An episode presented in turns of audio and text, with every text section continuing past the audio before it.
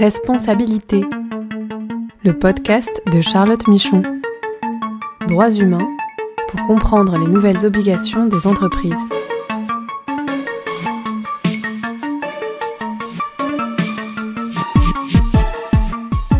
Bonjour à tous et bienvenue dans ce podcast consacré aux nouvelles responsabilités des entreprises en matière de droits humains. Je suis Charlotte Michon, je suis avocate et j'accompagne les entreprises dans la compréhension et la formalisation de leurs démarches droits humains et dans la conformité à leurs devoirs de vigilance.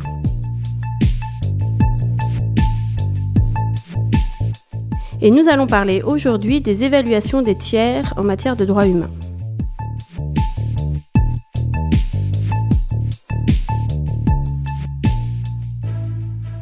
Alors comment évaluer les relations commerciales des entreprises par rapport à des critères droits humains?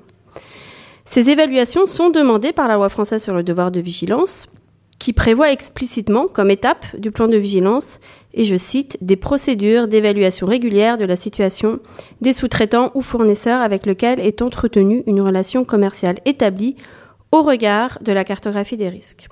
Et donc sur tous les enjeux de vigilance que sont les droits humains, la santé-sécurité des personnes et l'environnement. Cela rappelle évidemment les procédures d'évaluation des tiers de la loi Sapin 2, donc sur la loi euh, contre la corruption, qui sont aussi à effectuer toujours au regard de la cartographie des risques, donc cette fois-ci euh, euh, par rapport à la corruption.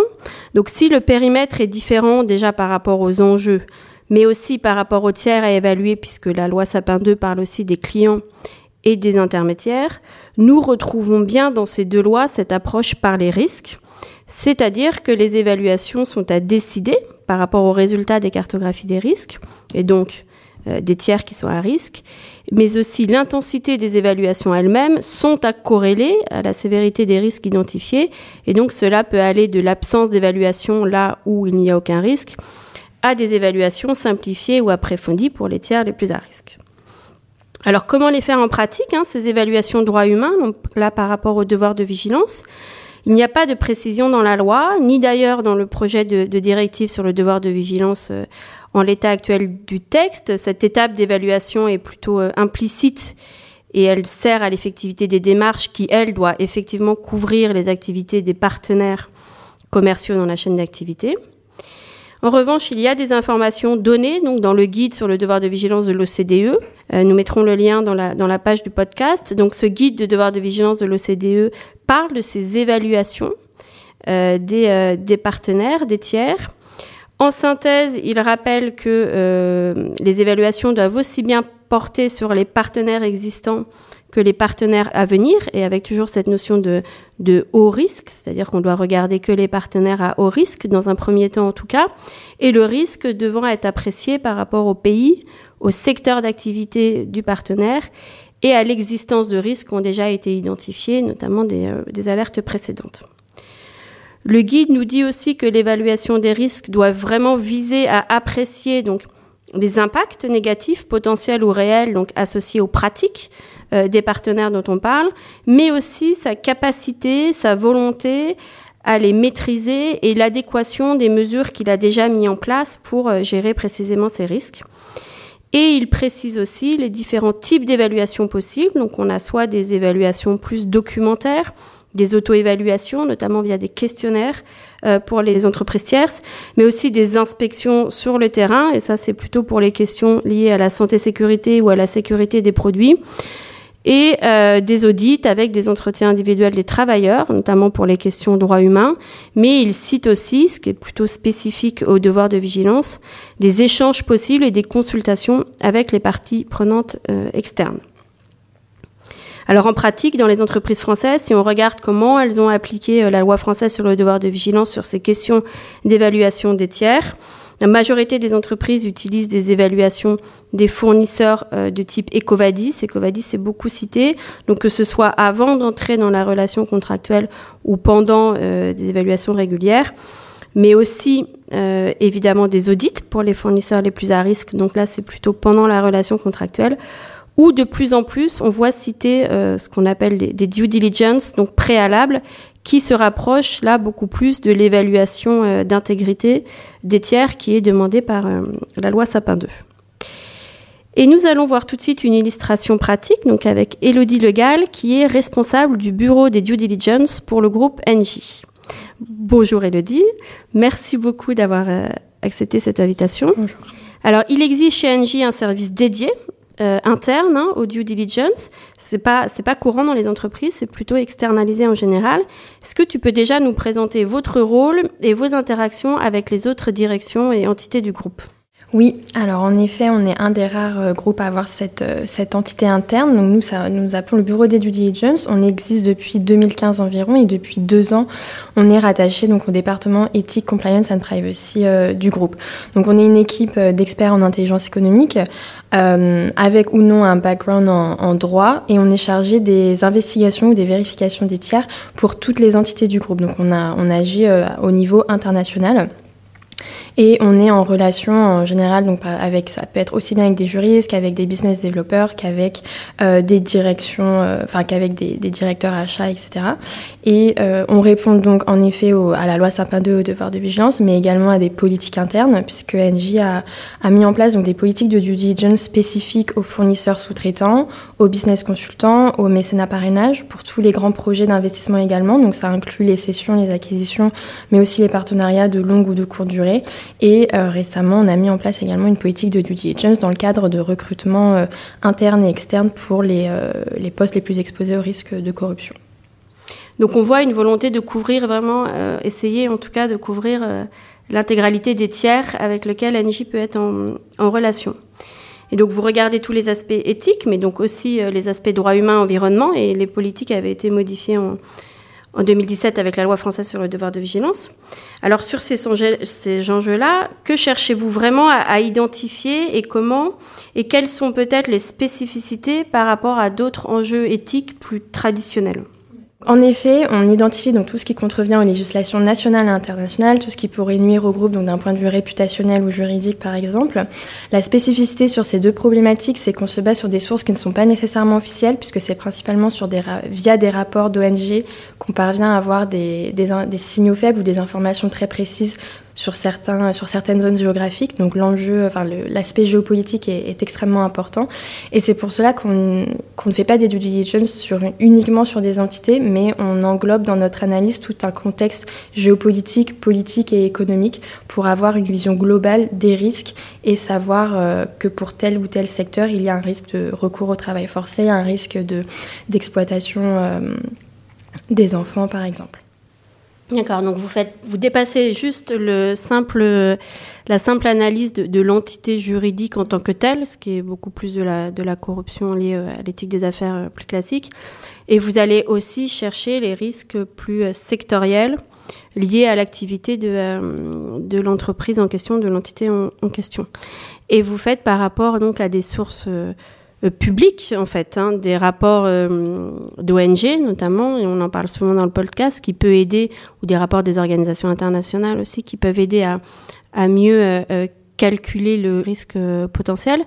Et, et peut-être par rapport à vos outils, vous avez peut-être aussi des outils plus classiques avec des bases de données, parce que souvent on, on me demande est-ce qu'ils peuvent être utilisés pour, euh, pour les droits humains Alors oui, on utilise les bases de données, donc des bases de données euh, légales, des bases de données concernant des entreprises, euh, pour avoir voilà, des informations officielles. Également pour les droits humains, ça permet de détecter des articles de presse qui ne sont pas forcément référencés dans les premières pages d'une requête classique en source ouverte. Et certains outils nous permettent également d'avoir une notation concernant certains critères environnementaux, sociaux, sociétaux et de gouvernance. Donc tout ce travail euh, euh, d'identification des, risques en amont, donc liés à, au tiers. Et alors depuis que vous êtes en charge des, euh, due diligence hein, sur, sur ces sujets, est-ce que vous avez vu des tendances particulières?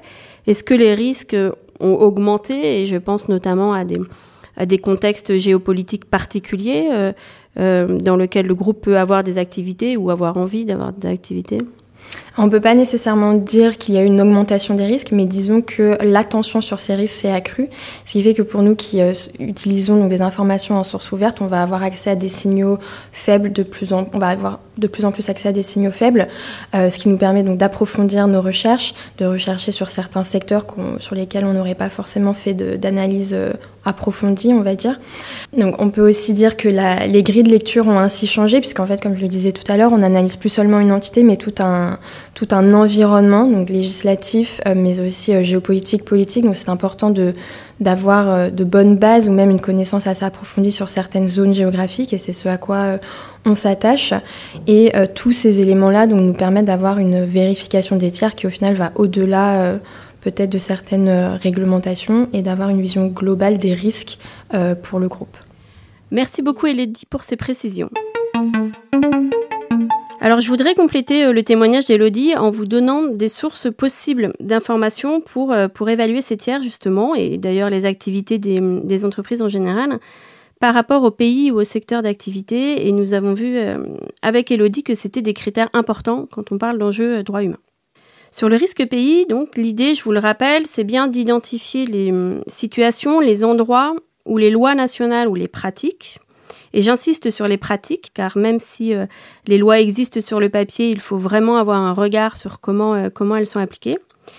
Donc il s'agit d'identifier finalement si les lois et les pratiques sont en décalage avec euh, les standards internationaux de protection des droits de l'homme et donc les engagements des entreprises concernées. Et finalement, c'est-à-dire les situations où la simple conformité à ces lois nationales ne permet pas de respecter les standards et, euh, et, donc les situations où les entreprises concernées, les tiers que vous évaluez, doivent mettre en place des actions euh, supplémentaires. Pour évaluer ce risque pays, il y a des indices chiffrés publics hein, qui existent. On pourra mettre, euh, des, exemples dans la page du podcast. Ces indices chiffrés permettent d'avoir une première idée macro, finalement, du risque droit de l'homme lié au pays.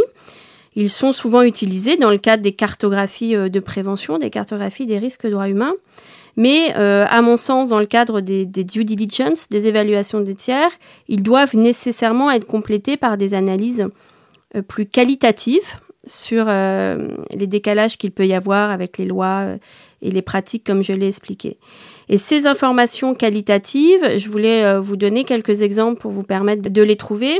Donc on les trouve d'abord dans le rapport des organisations internationales, hein, et notamment, je vais citer celui-ci, le rapport annuel de l'Organisation internationale du travail sur l'application des conventions et recommandations donc qui sort euh, tous les ans euh, euh, à peu près en mars de mémoire, et qui fournit vraiment un rapport détaillé pays par pays, et donc sur l'ensemble des pays de l'OIT, donc les 193 pays, sur euh, la législation, les pratiques relatives au respect de euh, leurs obligations, au respect des conventions qu'ils ont signées, mais aussi de la constitution de l'OIT qui couvre tous les droits fondamentaux des travailleurs, et aussi des recommandations à destination de ces pays pour les aider à améliorer euh, les lois et les pratiques. Donc c'est vraiment une source d'information très utile pour ce qui concerne toute la partie droits des travailleurs. Au-delà de l'OIT, il y a aussi euh, les rapports pays des euh, autres organisations internationales, et notamment des comités des Nations Unies, des rapporteurs spéciaux, qui là aussi analysent, alors c'est moins régulier, mais ils analysent la conformité des lois, des pratiques, des controverses, donc, euh, des différents pays par rapport au, traité, au traité onusien qu'ils ont ratifié. Il y a aussi, et ça c'est une source que moi j'utilise beaucoup dans mon, travail, des rapports droits humains pays qui sont faits par euh, le département d'État américain et qui donnent annuellement, ils sortent pareil en mars-avril, hein, une vision globale du contexte pays sur l'ensemble des droits humains, euh, avec des informations sur les lois, mais aussi sur les alertes, sur les controverses portées par la société civile. Et ces rapports sont quand même assez euh, synthétiques, donc faciles d'approche. Ils sont qualitatifs. Ils ont une vision 360 euh, sur l'ensemble des enjeux droits humains et donc sont quand même assez utiles pour appréhender, euh, on va dire, le contexte global droits humains d'un pays. Et sachez aussi que le département d'État américain fait des rapports plus précis, des rapports pays encore plus précis sur les questions de traite des êtres humains et de travail forcé et sur le travail des enfants. Et bien sûr, au-delà de ces rapports des organisations internationales qui sont, qui sont euh, euh, opposables hein, finalement, mais aussi les rapports pays des grandes ONG droits de l'homme, et je vais citer Human Rights Watch ou Amnesty International, qui sont aussi des, organismes euh, évidemment euh, crédibles et reconnus et, que, et dont les sources peuvent être, euh, peuvent être utilisées. Donc ils font des rapports pays tous les ans, pareil, qui sortent à peu près en mars-avril, et qui, eux, mettent vraiment l'accent sur les évolutions positives et négatives, évidemment, euh, des législations et des pratiques de, euh, des pays, de tous les pays, y compris des pays, des pays européens, évidemment. Voilà, donc tous ces rapports peuvent vraiment vous aider à avoir une approche plus qualitative des risques liés euh, euh, au pays des, euh, des, tiers que vous, cherchez à évaluer. Sachez aussi qu'à côté de, ces rapports pays, il y a une multitude de rapports des organisations internationales et des ONG sur des enjeux particuliers, par exemple, sur des secteurs d'activité, sur les impacts sur des groupes de personnes qui peuvent être plus considérés comme plus vulnérables et qui sont aussi utiles pour euh, évaluer un tiers. Et cette fois-ci, il s'agit d'aller plus loin, d'aller vraiment chercher des informations par rapport à un risque saillant qui a été particulièrement euh, identifié du fait de son secteur ou de sa région euh, ou de son pays d'activité ou autour d'un projet particulier dans lequel il est, il est impliqué. Voilà pour aujourd'hui. J'espère que toutes ces informations vous ont été utiles sur comment euh, aborder les droits humains dans la partie évaluation des tiers et nous nous retrouvons dans 15 jours pour un nouveau podcast. Merci.